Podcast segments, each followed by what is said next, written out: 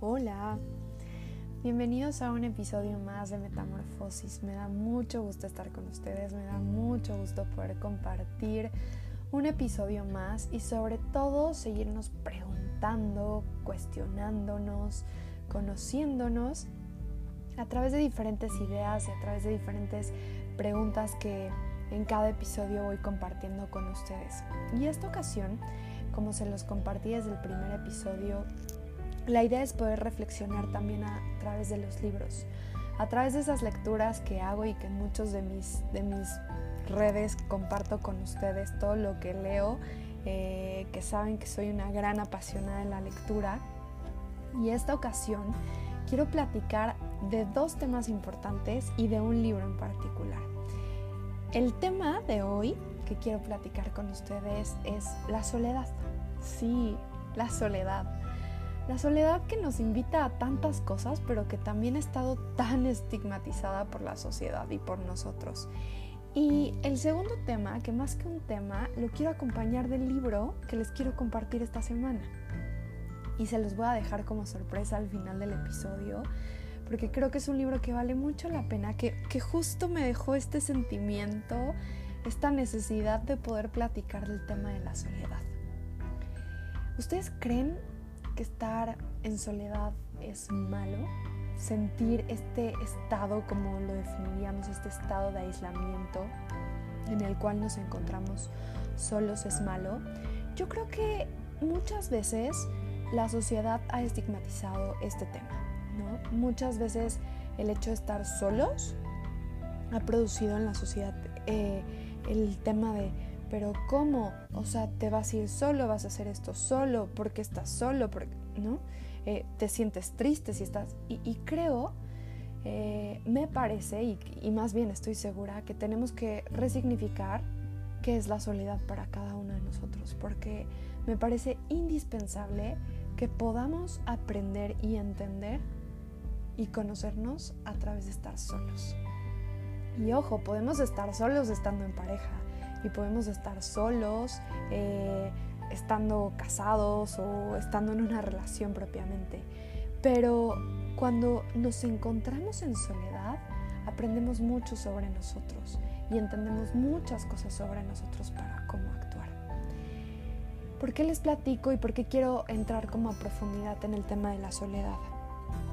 Si le tuvieran que poner un sabor o un olor a la soledad, ¿cuál le pondrían?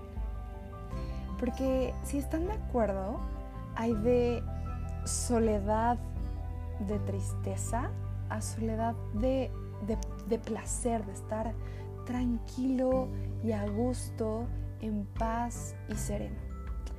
La soledad de tristeza también es algo que tenemos que aprender a sentir y a vibrar, porque nos permite experimentar cosas que en el día a día no, no, tenemos.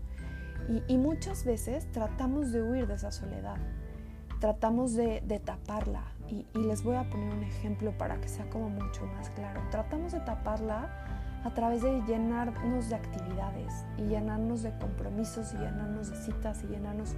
Entonces no, aprendemos a estar solos porque la sociedad nos dice que tenemos que estar llenos de actividades y la realidad es que me parece que más que llenos de actividades deberíamos de primero aprender qué es estar con nosotros mismos, qué es tener una mañana con nosotros, una, una tarde con nosotros, eh, y entender cómo nos hablamos en esa mañana o en esa tarde. Esta, esta soledad de tristeza, ojo, no tenemos que huirle, tenemos que sentirla y tenemos que también entenderla y, comprender por qué estamos sintiendo eso. Eh, porque es un proceso, todo forma parte de un proceso y de ciclos que tenemos que estar viviendo en el día a día. La soledad la que está al otro extremo, por así decirlo, la soledad que nos permite estar en paz, serenos y tranquilos, incluso con una sonrisa, me parece que es la que tiene un sabor y un olor. Les voy a compartir eh, la palabra que estamos, eh, que, que, me parece perfecta para, para este momento y que me la compartió una amiga y que yo disfruto mucho este olor. Eh, tiene un sabor a vainilla, un olor a vainilla justamente. Y, bueno, a mí que me encanta este aroma, ¿no? Pero seguramente para ustedes también tiene un aroma eh, el tema de la soledad en alegría, cuando estás en armonía, cuando estás en paz, cuando estás contigo y que la disfrutas. Pero lo que quiero, a lo que quiero llegar con esto es que son pocos los momentos que nos permitimos estar en soledad. Generalmente estamos buscando qué más hacer, qué más construir, qué más alcanzar. Pero para poder hacer más de todo eso que queremos, tenemos que entender que necesitamos darnos estos espacios de soledad y de tranquilidad cualquiera que este sea, que sea darnos literal un momento durante el día o incluso una temporada. Tenemos que bajar un poquito a estar con nosotros y a sentirnos. No tiene nada de malo estar solo.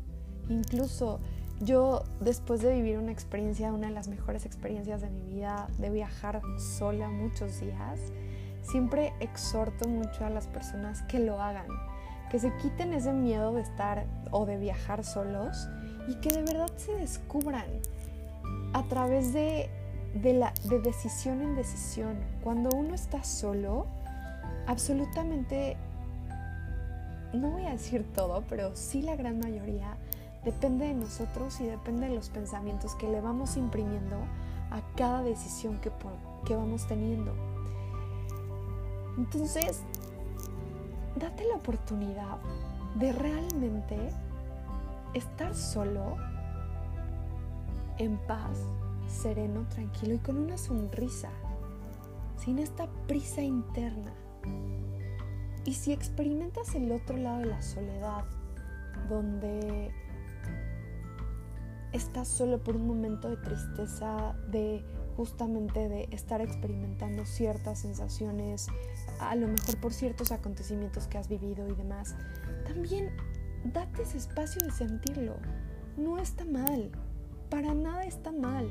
Dejemos de estigmatizar las cosas que la sociedad ha impuesto y empecemos a voltear un poquito a ver lo que realmente vamos necesitando y lo que realmente necesitamos conocer sobre nosotros. ¿Por qué les quise platicar de la soledad? Y ahora sí les voy a decir el nombre del libro y obviamente el escritor.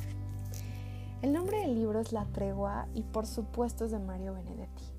Mario Benedetti es uno de mis escritores favoritos en cuanto a poesía y hace poco tuve la oportunidad de, eh, de volver a leer este libro que tenía ahí guardado, pero era un regalo que me quería hacer este mes, volverlo a, retomar. Además, Mario Benedetti está cumpliendo 100 años este, en este 2020, entonces vale la pena que, que lo recordemos a través de sus lecturas. Y en este libro de la tregua, el personaje, Martín Santomé, está viviendo un proceso de soledad sumamente profundo a través de de recordar una pérdida que tuvo y de una segunda pérdida que, tiene el personaje. Y a mí solamente me queda pensar que la única persona con la que vamos a estar toda la vida va a ser con nosotros mismos. Y esa persona con la que vamos a estar siempre, que somos nosotros mismos, tenemos que alimentarla a través de pensamientos que construyan lo mejor para nosotros. Y para construir esos pensamientos necesitamos conocernos mucho mejor y entender cuándo tenemos que bajar el ritmo, cuándo tenemos que ir menos deprisa y cuándo tenemos que aprender a experimentar cada sensación que estamos viviendo. Hay una frase en el libro donde él dice, es muy corta y, e insisto, les recomiendo el libro ampliamente. Ella me daba la mano y eso era amor. Muchas veces estamos esperando los grandes momentos, los grandes eventos, las grandes situaciones, los días, las horas. Yo nada más los quiero invitar a que descubran que en cada instante hay magia. Y así como lo dice esta frase tan sencilla, pero al mismo tiempo tan profunda, ella me daba la mano y eso era amor. Si hoy estás con tu familia, si tienes la oportunidad de estar con tu pareja, si tienes la oportunidad de estar con seres que quieres o incluso si estás solo, si vives solo o si estás escuchando este podcast en el auto y vienes solo, ve a los ojos a la gente que tienes al lado y a la gente que quieres. O ve a los ojos, vete frente al espejo y piensa algo lindo de ti. Piensa algo lindo de la persona que está enfrente. Y comparte sin las palabras. Comparte en el silencio. Y descubre que vas a encontrar muchas más cosas de las que te puedes imaginar.